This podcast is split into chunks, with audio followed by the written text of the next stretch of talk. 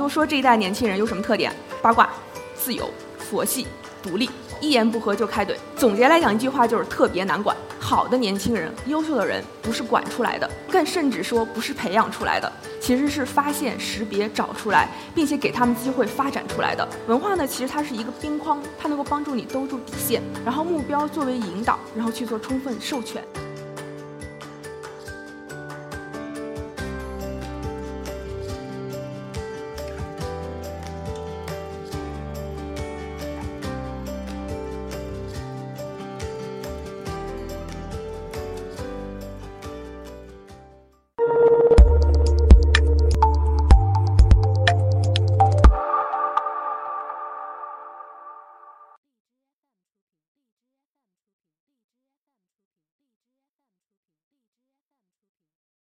家好，我是易课 Talks 讲者孙源，然后也是每日优先的合伙人和 COO。然后今天呢，其实为大家带来一点点有点不一样的这个演讲话题哈。今天我带的话题是互联网创业公司花式宠爱九零后员工的指南。首先第一点呢，就是创业公司为什么要重仓年轻人？这里指的九零后其实泛指三十岁上下的年轻人。那这里其实包括了八九、八八、八七、八六等等。然后其实这一代年轻人呢，其实都会有一些比较明显的特质。但是为什么我们要重仓他们？首先呢，其实我们看看这一代年轻有什么特点。这个跟八零后或者说八零初的年代的人和七零后的人是很不相同的。但我们都说这一代年轻人有什么特点？八卦、自由、佛系、独立，然后一言不合就开怼。所以总结来讲一句话就是特别难管。因为基本上来讲，你无论跟他们说什么，他们大部分都不信。或者表面性，实际也不信，因为他们自己太独立了，有自己独立想法、独立的追求、独立的人生观、价值观，是不会受外界所影响的。这个跟其实七零后、八零后是不太一样的。另外的话，就是你会发现你在管理他过程当中，可能一言不合他就会跟你吵，然后或者说一言不合不开心就会离职，这个事情也变得很常见。那所以其实对于这样一群人，怎么能够发挥他们的极致？然后第二呢，就是公司往后发展的十年、二十年，其实靠的一定是年轻人，特别特别是创业公司，因为创业公司是一条很漫长也很痛苦的路。基本上我们都说创业要心力、要脑力、要体力。就其实每一个人他心力、脑力、体力最黄金的十年就是三十岁到四十岁。过了四十岁，别说心力脑力了，可能连体力都跟不上。所以其实这个是我们为什么要把很多的注压在这样年轻人的身上的一个很重要的原因。那这样的人怎么去管？那首先有一个核心的观点是：好的年轻人、优秀的人不是管出来的，更甚至说不是培养出来的，其实是发现、识别、找出来，并且给他们机会发展出来的。所以第一条很重要的事情是要让年轻人上下左右都没有天花板，创造足够的机会。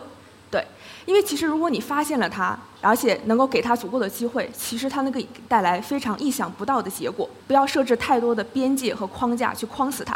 那第二点呢，就是说，既然你公司要成长，不断的在培育新的年轻人，那么就意味着三年前你培养的是八五后，然后三年后的今天你培养的是八八后，那未来可能培养的是九零后。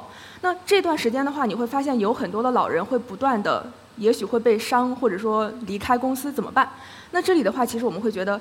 要让新人进得来，也就是说让新的人成长得起来，也同时要让老人留得住。那我们其实也会感激每一个做过贡献的人，但前提是他不能够成为公司发展的阻力。如果他站在那里，使得他下面人不能够成长，那么你会提供一个更适合他的岗位让他发展，或者说让他能够接受用强人去替代他的这样一种胸怀和心境。这个是有两个大的框架下的核心的理念。那么往下看来讲的话，就是。重仓九零后这么一件我们觉得很重要的事情，如何去实现和执行？那么这里讲了如何宠爱，可能才是比较关键的事情。那么如何宠爱呢？后面其实分几个模块，讲了不同的点，然后期间也可能也会一些小 case 分享给大家。那首先第一点呢，就是我们讲掉区别考核，对，然后区别考核这个词呢，在很多组织当中都有。但是往往会被理解为末位淘汰，产生一种不好的负面情绪，说这个公司太冷血无情、太严酷，它总是在淘汰人。但其实区别考核真正的理念和概念不是强调淘汰，而是强调去奖励和激励那头部的人群，奖大于罚，整个组织才是正向的。所以其实我们这里想说的区别考核，它是奖大于罚，更强调的是你头部的潜力的人有没有被发掘和成长起来。那分出了人之后的话，那么其实区别考核在我们这边也拉得很开。最 top 的人才其实可以一年拿到二十四个月的工资，那其实最差的人一个季度就要拜拜。然后第二条的话是宽进宽出加主动淘汰。其实组织有不同的管理方式，有些组织呢其实用的是严进加严出，有些组织用的是宽进加宽出，但是一定不要搭配着来用啊。就是如果是宽进加严出，可能你的组织会一片臃肿；如果是严进加宽出的话，可能会变得残暴无情。所以，所以整个这个这个这个是要是要有一些匹配关系的。然后，其实我们采用的是宽进宽出。那宽出这个事情的话，那其实就要有一些你如何去识别和淘汰人一些策略。我们基本上来讲的话，除了主动离职不算。光被动离职，每个季度都要主动淘汰掉百分之十的人，那这个其实就保证我们在进大量的人才过程当中，能大浪淘沙的淘到金子，滞留在这个位置上。然后第三个的话就是说，如果是宽进宽出人才的分级，其实你需要一个比较科学的方式，能够将人才做分级，并且能够合理的让人出去。所以那，这样的话其实要配合另外一个机制，就是赛马机制。对我们讲赛马不能像马。如果说你对人才的判断都是通过 leader 对他的评价来讲的话，那会出现另外一种风气，可能有一些人为了迎合这个 leader 的口味，会做出一些为了向上迎合而迎合的事情，不是一个客观的评价。所以他要配合的机制就是赛马机制。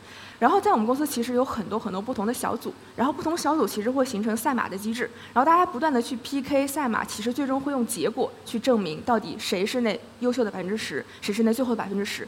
那这样一种很客观的评价结果，能够让你的人才的选用预留的这个机制变得很透明，所有人的组织都是能够公开公平的看到结果，然后以及公开公平的认可这样一个结果的。那这个也能够识别出来更好的人。这个其实我们用的是赛马。加项目的机制去找到谁是那最优秀的人才，然后后面的话就是为优秀的人创造机会。那这里面的话，其实不乏有很多很有意思的小 case，就是为九零后一人设岗。是，其实我们也干过很多这样的事情。就是我们前期的一位 VP，因为可能就是太忙了，所以没有时间线下谈恋爱，所以呢，其实就在网上谈恋爱。所以他，其实找的女朋友是广州的。然后呢，我们其实这个这个这个大家心里都知道。然后后来在今年年初的时候，其实他找到我们说，这个因为我要结婚了，所以那个我想去广州发展。然后当时我们脑子里其实也有想把公司做成区域化的这样一个意愿哈，或者这样一个计划，但其实没有这么快。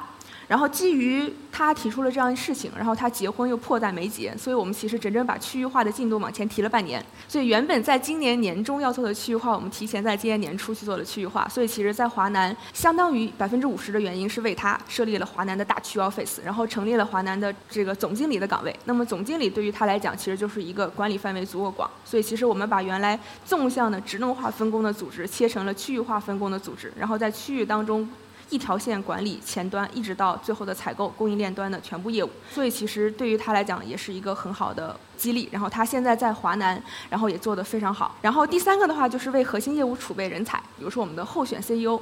我们在公司刚刚成立的时候，有一个这个八九年的小伙子，他其实呢在公司承担不同的岗位和不同业务部门，他前前后后基本上每三个月换一次岗，然后一直在打仗，然后一直在救火。那所以说，我们其实私下就开玩笑说，这个公司除了 CEO 之外，只有你做过公司所有的岗位，因为你在三年之内换了十四个部门。所以这个我们就说，你可能就是以候选 CEO。然后第三个的话就是数字驱动，然后量化工作结果。其实数字化主子是当下组织一个非常重要的点，因为其实这个取决了你有多么客观的去量化整个效率。那这里有两点啊，就我觉得其实简单来讲一下。第一点的话就是我们要求每一个管理者都有一些必备的管理技能，战略、组织和运营。那其实这里有一个大概的数字的这个这个范围啊，这个其实不一定准确。一的话就是你会有一个目标或者有一个愿景，对一个业务板块有一定的预期。当这个业务板块的预期跟实际的完成如果相差在百分之八十以内，那这个时候的话，它多半来讲可能可能是运营层面出了问题。你通过重新的帮他去梳理他的运营机制，然后呢帮他去强化他的运营管理，可能能够把这个 gap 能够拉上去的啊。这个其实是你的运营效率能够改善的部分。